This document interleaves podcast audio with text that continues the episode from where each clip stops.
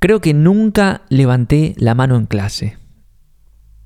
De hecho, me acuerdo que, no sé, la maestra explicaba algo en el pizarrón de matemática, de lengua, de física, de biología, y yo de repente no entendía algo y miraba a mi alrededor y los otros chicos levantaban la mano, maestra esto, maestra lo otro, y a mí me invadía un temblor en el cuerpo que se me hacía absolutamente imposible levantar la mano y menos expresar que no entendía algo. Por consiguiente, hay un montón de cosas que terminé no entendiendo nunca, básicamente.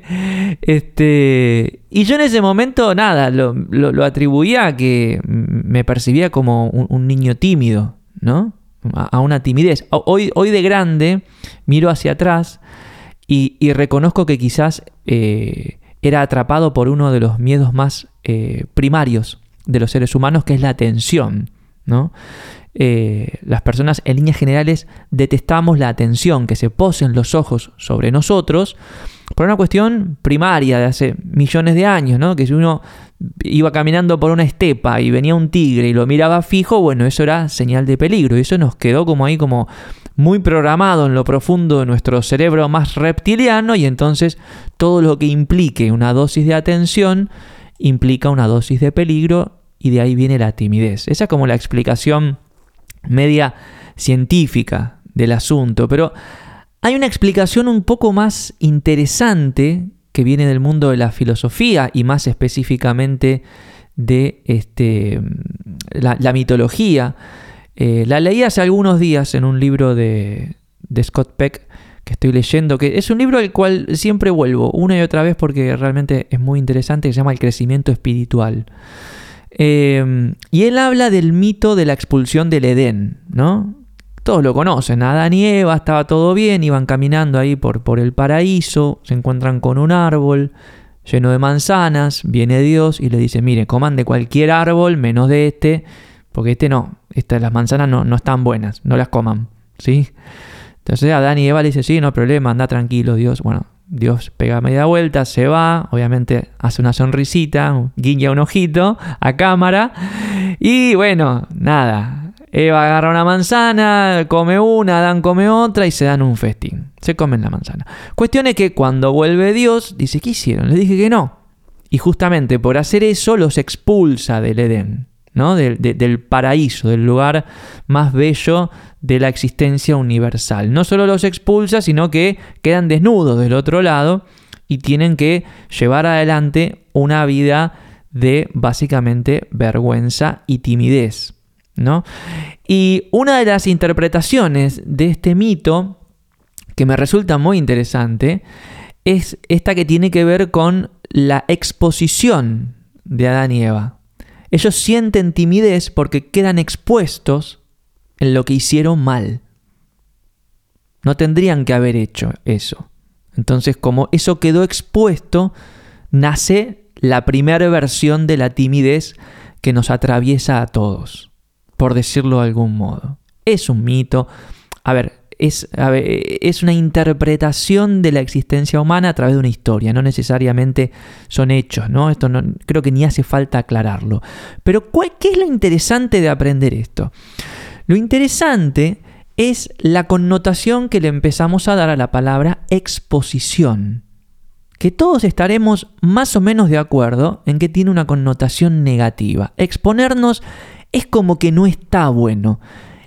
Y a través de la historia, de la mitología, y sobre todo la, historia del Edén, pero hay muchas otras que hablan de lo mismo, empezamos a entender que alguna parte de nosotros es consciente de haber hecho algo malo o de estar haciendo algo malo y entonces prefiere no exponerse.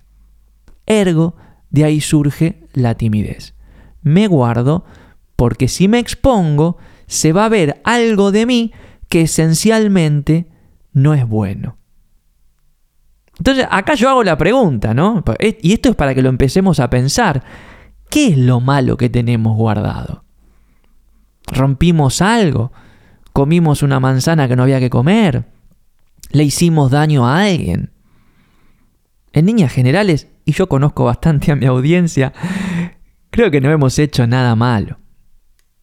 Pero sí hay algo dentro nuestro que puede ser interpretado como malo, que es el peligro. El peligro lo entendemos como algo malo, ¿no? Entonces, quizás internamente, exponernos implica animarnos al peligro de mostrar lo que verdaderamente somos, de mostrar nuestra naturaleza, de mostrar nuestros sueños, de mostrar nuestro lugar en el mundo. ¿Por qué es un peligro? Porque de algún modo, eh, cuando uno expone eso hacia el mundo, y puede ser observado, puede ser criticado, puede ser juzgado.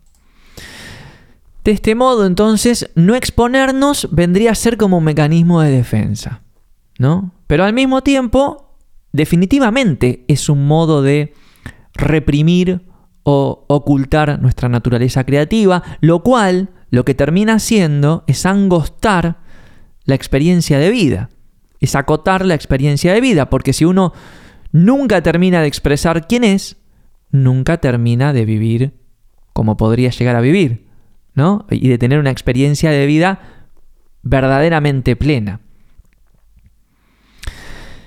No siempre fui tan tímido, de hecho, en la medida en que iba creciendo, me fui como animando a, abrirme, a hablar un poquito más, sobre todo en la escuela secundaria. Y después cuando llegó a Internet, eh, recuerdo que empecé a utilizar las redes e, Internet, estoy hablando, no, existían las redes sociales todavía, antes, a mediados de los 90, 96, 97, 98, para expresarme a través de medios que me fueran un poco amables, ¿sí? En los cuales yo no sentía que me exponía demasiado, pero fui creciendo en ese camino. Eh, em, por ejemplo, empecé teniendo una página web en la que escribía nada más. Escribía algunas cosas. Después me acuerdo cuando se empezaban a subir fotos a la web, tenía un perfil de, creo que era una plataforma llamada Flickr, donde uno subía fotos de su vida y ahí me animé a subir algunas cositas, papá, papá. Pa, y así fui creciendo hasta que yo considero, y esto paréntesis, hasta que alguien no me demuestre lo contrario, yo voy a seguir declarando esto, cierro paréntesis, considero que fui el primer youtuber argentino. Cuando apenas salió YouTube, yo abrí un canal y armé un, canal sobre... Eran como, era como, ¿cómo explicarte? Era, en esa época se llamaba videoblog, donde uno subía pequeños videitos de su vida y yo ahí hacía unos videos graciosos en los cuales combinaba este, algo de tecnología, que era lo que me interesaba, ¿no? Hablaba sobre algún teléfono nuevo, una computadora, lo que sea, y después combinaba con cosas de mi vida, mostraba a mis perros, mi casa, que esto, que el otro. Yo creo que fui el primer youtuber argentino porque no había otro en ese momento. YouTube era una cosa muy chiquitita. Este. Así que bueno, y ahí me, me empecé como a amigar un poco más con esa cuestión, pero ¿qué pasó? Empecé a descubrir que cuanto más mostraba acerca de mi vida y las cosas que me interesaban, más me vinculaba con personas a las cuales le interesaba lo mismo y por otro lado más oportunidades se me abrían. De hecho, yo empiezo mi carrera en el mundo de la comunicación porque la primera agencia grande, la primera red de publicidad que me contrata para trabajar en, estrategias digitales, me descubre por, por, mi presencia en YouTube y en Twitter. ¿Sí?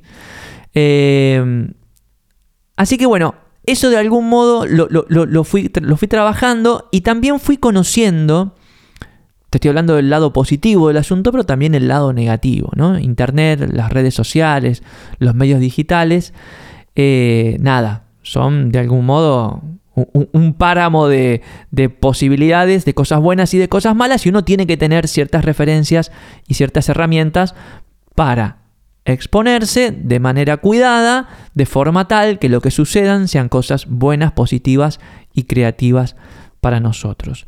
¿sí? Pero para lograr eso, te propongo ir un paso hacia atrás y tener un abordaje creativo al asunto. Y, este tema lo, quiero abordar con, con especial este, delicadeza, porque sé que muchos de ustedes tienen como esta sensación de estar haciendo algo lindo, algo importante o tener ganas de crear algo lindo, pero no animarse a mostrarse, mostrarlo, presentarlo, exponerse. ¿Sí?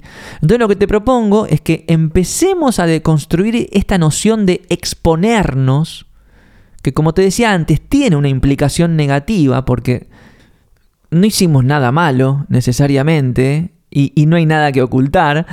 Pero más allá de eso, vamos a cambiar esta palabra por la que identifica la cuarta etapa del proceso creativo, que es la entrega. Entonces, en lugar de pensar en exponernos, te propongo que empecemos a hablar de entregarnos. Es una palabra mucho más positiva, mucho más sana, mucho más creativa. Las personas creativas no nos exponemos al mundo, nos entregamos desde un lugar muy nuestro, muy honesto, muy con buenas pretensiones. ¿Entendés? La entrega en el proceso creativo, recordemos, son cuatro etapas, exploración, ideación, construcción y entrega. La entrega es lo que cierra el círculo, lo que aporta sentido. Cuando uno se entrega a los demás, lo que uno hace tiene una historia completa. El otro interpreta, el otro eh, agradece, el otro devuelve, el otro suma, el otro termina de aportar sentido a nuestra propia existencia. ¿Sí? Y, y de algún modo la entrega implica inevitablemente entrar en contacto con los demás. Cosa que es muy importante en, en infinidad de niveles. Mira, me acuerdo siempre yo de una de, una, de un análisis que había leído en Jordan Peterson hace, algunos años sobre la importancia de entrar en contacto con los demás desde el punto de vista hasta clínico, ¿no? Todo el mundo sabe que los seres humanos no somos islas, tenemos que relacionarnos, etcétera, etcétera. Pero Peterson aportaba un abordaje bastante interesante, que él dice que los demás nos aportan límites que son sanos. O sea, Dicho, él, lo dice más o menos en estas palabras. Los demás impiden que nos volvamos locos, porque de algún modo son la referencia de cómo debemos actuar.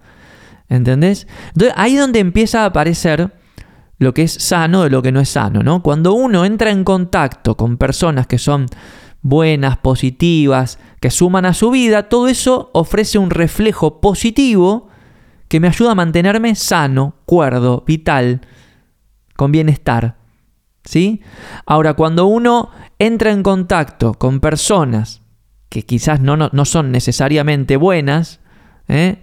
eso nos ofrece un reflejo que nos termina volviendo locos, nos termina haciendo actuar de un modo que quizás no debería ser. Por eso es muy importante entregarse, entrar en contacto con aquellas personas que realmente pueden de algún modo ayudarnos a construir una identidad y una vida sana y saludable. Me parece súper interesante esta idea de los reflejos positivos y negativos y que los reflejos positivos nos mantienen sanos y los reflejos negativos nos terminan volviendo locos.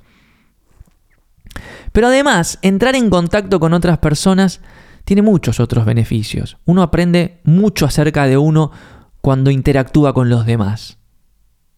Porque uno por dentro tiene un rollo interno, ¿no? Tiene una, una conversación interna. Pero cuando uno conversa con los otros, uy, ahí pasan un montón de cosas que muchas son reflejo de uno mismo y uno las puede empezar a ver. Y las puede trabajar y las puede mejorar y etcétera, etcétera, ¿no? También aparecen oportunidades cuando uno entra en contacto con los demás. Muchas veces estamos esperando cosas que no suceden simplemente porque estamos demasiado ensimismados.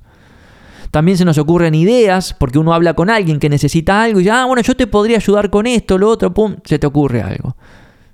Eh, entrar en contacto con los demás también alimenta la autoestima, porque es, es, un acto, es un acto de amor propio incluso. Y finalmente, entrar en contacto con los demás nos recuerda que estamos viviendo.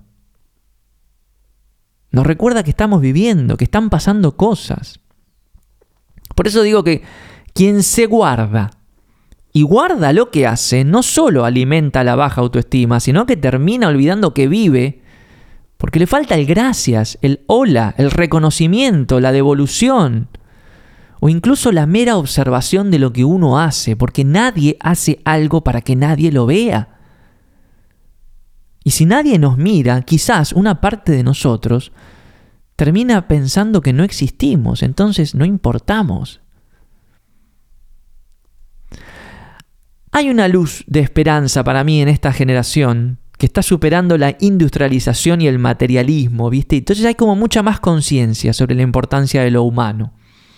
la importancia de quiénes somos, de entrar en contacto, de mostrarnos, de decir presente, acá estoy, este es el valor que tengo para aportar.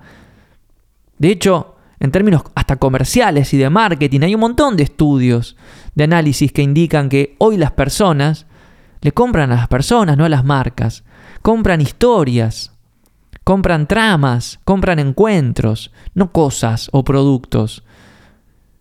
Por eso es importante que entres en contacto, primero con vos, obviamente, con lo que querés hacer, pero más allá de vos, con los demás que te empieces a entregar y te pongas por delante de lo que estás creando, no por atrás. Y esto es muy típico, muy típico de los creativos de hacer algo, ponerlo ahí en el mundo y uno taparse, ¿no? Que nadie sepa quién lo hizo. Está, está ahí. Bueno, es muy importante ponerse por delante de lo que uno hace.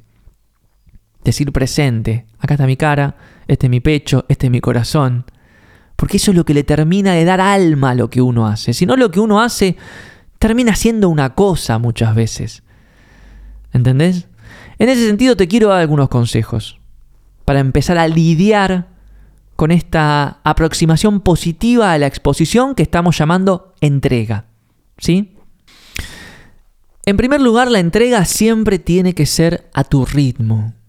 No es necesario salir a convertirte en youtuber o en tiktoker de un día para el otro y mostrarte y estar bailando y todas esas cosas. De hecho, a un ratito te voy a explicar por qué no, no es necesariamente bueno eso. Pero sí, de a poquito ir encontrando cuál es ese medio, cuál es ese canal, cuál es el modo de expresarte.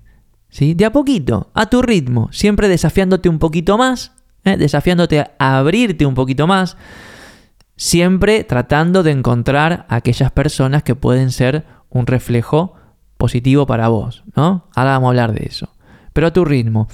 Lo segundo que te quiero recomendar es que encuentres cuál es tu elemento de comunicación. Como te decía, no necesariamente tenés que ser youtuber. Fíjate esto que estoy haciendo yo. Acá me estoy entregando a través de la palabra, a través del audio, no estoy mostrando mi cara, de hecho estoy bastante desalineado en este momento, bastante impresentable. Estoy, con ropas un poco harapientas porque en un rato me voy a correr, ¿entendés? Pero bueno, más allá de eso, yo estoy acá y este es mi canal y es un canal en el cual me puedo entregar, me puedo mostrar sin exponer demasiado algunas cualidades quizás no tan positivas de cómo me veo, por darte un ejemplo. Sí, pero uno puede expresarse a través de la palabra en un newsletter o un blog, uno puede entregarse a través de un podcast, uno puede entregarse a través de un grupo de Telegram. No necesariamente todo tiene que ser mostrarte en YouTube. ¿Sí? Entonces, encontrá cuál es tu elemento de comunicación y empezá por ahí. Después, quizás en la medida que vas construyendo autoestima y que vas mejorando tus habilidades expresivas, te vas animando a mostrarte de otros modos. ¿Sí? Entonces, a tu ritmo, empezá por lo que a vos te sea más, más amable, más accesible y asegúrate siempre de compartirte con personas que puedan ser reflejos positivos, o sea, que alimenten tu cordura y tu sanía ¿sí? y tu felicidad. El mejor modo de hacer esto es básicamente compartiendo sobre los temas que puedan interesarle a ese tipo de personas. Entonces no es cuestión de compartir cualquier, cualquier, cosa en las redes sociales. Te doy un ejemplo. Si yo me pongo a hacer bailes de TikTok, ¿sí? que es algo que a mí no, no me es natural, pero quizás me daría muchos likes, Vamos a poner un ejemplo, me pongo a bailar en TikTok cualquier gilada, lo que voy a recibir es un montón de ojos y de comentarios y de interacciones de personas que no necesariamente van a ser reflejos positivos para mí. Ergo, quizás, en palabras de Jordan Peterson, termine volviéndome loco. Y eso es algo que uno lo ve mucho en TikTok. Ojo, ¿eh? personas que están un poco locas haciendo lo que están haciendo en cámara. ¿Por qué? Porque están todo el tiempo recibiendo ese reflejo que no es positivo. Entonces asegúrate de compartirte con personas que puedan ser reflejo positivo a través de temas y de contenidos y de creaciones que puedan de algún modo elevar tu existencia y la existencia de los demás. Estoy un poco aspiracional hoy, ¿no? Bueno, eh, Comunicate con autenticidad, no te inventes, no tenés que hacer un personaje, no te decores demasiado, no te pongas en pose, todo eso se siente, se percibe, se percibe como, como falso del otro lado, pero aparte te va a hacer ruido a vos. Y cuando uno hace algo que le, que le hace ruido, uno lo termina abandonando. Entonces trata de ser lo más sincero, lo más vos posible. Sé que a veces eso es difícil, es un ejercicio también, pero es un lindo ejercicio. Eh, también te puedo recomendar que encuentres tu punto de equilibrio, ¿no? E, en esto de entregarte. Muy poco de vos es entrar en el anonimato total, pero demasiado de vos es ruido para los demás. Entonces, no es cuestión de estar todo el tiempo publicando, subiendo que esto, que el otro, pim, pam, pum. No, no hace falta. Uno tiene que encontrar su propio equilibrio, su propio espacio en la semana para expresarse, para compartir, papá, papá, y que eso no cope todo lo demás. Es un poquito lo que hablábamos el otro día con el tema de las redes sociales, ¿no? A veces esta, esta necesidad de publicar, bueno, estamos hablando del otro extremo, ¿no? Lo que tenemos, los que tienen, tenemos todos en algún momento esa necesidad de publicar, de aparecer, que esto, que el otro, copa todo lo demás y va en detrimento del proceso creativo. Y finalmente, hace que esta entrega, que esta exposición positiva, sea parte también de tu creatividad. No te dividas entre lo que haces y la necesidad de, entregarte. Es parte del proceso creativo. Expresarte en cualquier modo y medio es también un acto creativo. Por eso es tan importante que lo hagas a tu ritmo, en tu elemento de comunicación, dedicándote a las personas que te puedan valorar, haciéndolo de manera auténtica y encontrando tu punto de equilibrio. Porque si no lo haces con todas esas, este, con todos esos parámetros, tu proceso creativo se empieza como a destartalar. Uno lo empieza a padecer. ¿Sí?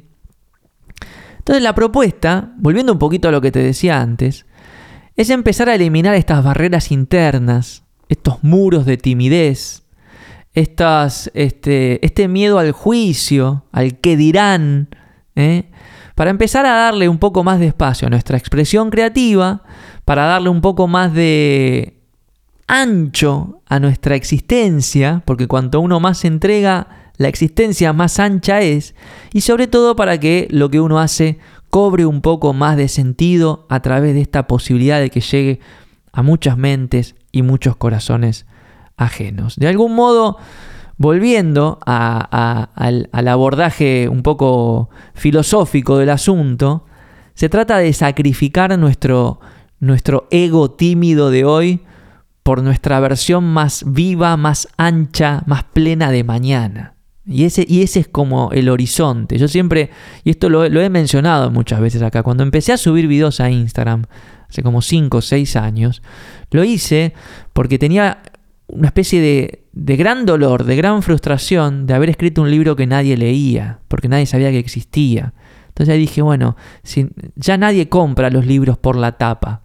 Las personas compran los libros por la persona que lo escribió. Si uno empatiza con el autor, va y compra el libro. Bueno, entonces me tengo que mostrar un poco más. Y si miro esos videos, yo veo a un Facundo tímido haciendo un gran esfuerzo por, por exponerse en ese momento, pero hoy lo entiendo como que estaba empezando a entregarme, ¿no? Entonces, eh, tenemos que dejar de pensar que esta exposición, eh, entre paréntesis, esta entrega, eh, es una tragedia. Porque tragedia no es pasar vergüenza, tragedia es haber pasado por este mundo sin dejar marca, por miedo al juicio, al que dirán, y esto es interesante, porque ¿sabes qué significa juicio? Indicio de verdad. Esa es la etimología del juicio. Es un indicio de verdad. De tanto miedo le tenemos a la verdad de lo que somos. Tenemos que dejar de pelearnos con la exposición, porque no estamos haciendo nada malo necesariamente. Y si no hacemos nada malo, cuando seamos juzgados, los que tengan buenos ojos serán un reflejo positivo y eso ensanchará la vida de todos, nos ayudará a crecer, construir la versión más ancha de nuestra existencia, etc. ¿no? Y los que tengan malos ojos tendrán un problema. Y ojalá algún día lo puedan resolver.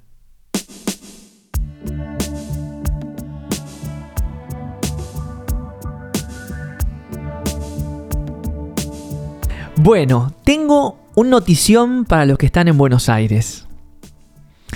El viernes 15 de diciembre a las 11 de la noche, puntualísimo, te invito a que grabemos juntos el último episodio del año de este podcast. Va a ser la primera vez en mi vida que voy a hacer un episodio en vivo de este podcast con público este, en un lugar hermoso que es Café Vinilo, acá en la ciudad de Buenos Aires.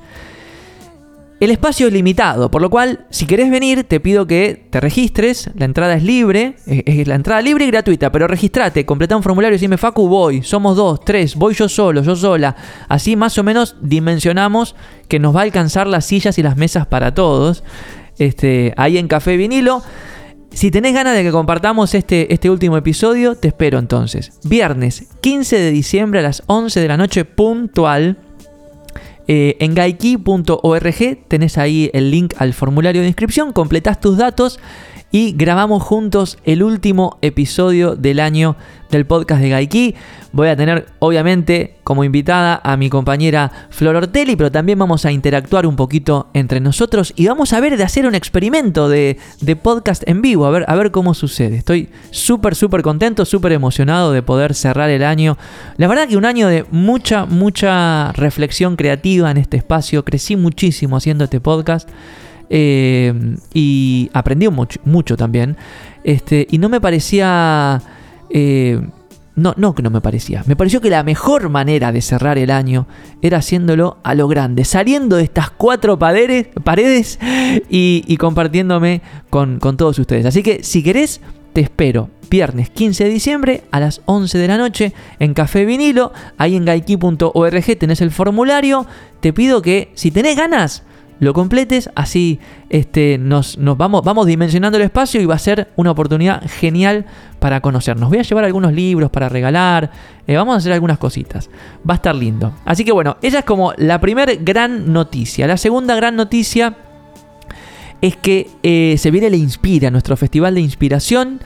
Eh, va a ser el día después, el sábado 16. La inscripción va a estar abierta también en gaiki.org. Va a ser una maratón de sesiones creativas en modalidad virtual, también acceso libre y gratuito, nuestro gran festival del año para que todo el mundo que quiera terminar el año a lo grande, inspirado, motivado, con muchas ganas de crear a partir del primer día del 2024 pueda hacerlo. Em, programa de coaching creativo, la inscripción está abierta, estamos con un beneficio bastante, bastante interesante, que es si te inscribís durante el mes de diciembre, vas a tener la posibilidad de pagar el programa en cuotas. Si estás en Argentina lo vas a poder hacer en tres cuotas, diciembre, enero y febrero. Si estás en el resto del mundo lo vas a poder hacer en dos cuotas. Algo que nos vienen pidiendo un montón. Y bueno, ahora que tenemos un, pequeño gap hasta la edición de marzo, que tenemos varios meses, podemos dar la, la opción de pagarlo en cuotas para todas las personas que se inscriban durante el mes de diciembre. ¿sí? Esto es hasta el 31 de diciembre. Entonces la inscripción está abierta ahí en gaiki.org barra coaching-creativo. Y como siempre te recuerdo, estas semanas son unas lindas semanas para este, hacer un rediseño de vida. Si tenés ganas de empezar el 2024 acercándote un poquito más a lo que quieras lograr, a lo que te quieras dedicar en tu vida, te recuerdo que mi programa Diseña tu vida está disponible en Gaiki Labs, ahí en labs.gaiki.org, un programa que te ofrece muchas herramientas y muchos ejercicios para empezar a darle forma a la vida creativa que estás deseando. Como siempre, te recuerdo, te podés bajar mi libro gratis, El Camino de la Creatividad, desde gaiki.org barra el camino. Si venís el viernes que viene, quizás te llevas una edición impresa, ¿eh? ¿Quién lo dice? Este, y bueno, todos tus mensajes, Todas tus devoluciones me inspiran, me dan energía, me dan ideas, así que escribime, haceme saber que me escuchaste por, por acá, por los comentarios de Spotify o por mensajito privado de Instagram en arroba gaikiorg o arroba facundoarena. Eh, nada, hay muchas cosas, va a ser un cierre del año a lo grande, ya iremos anunciando próximas novedades. Eh, por lo pronto, te agradezco la compañía hasta este punto. Espero que hayas disfrutado escuchando este episodio, tanto como yo disfruté de grabarlo. Te mando un abrazo enorme y nos estamos escuchando en una próxima oportunidad. Chao.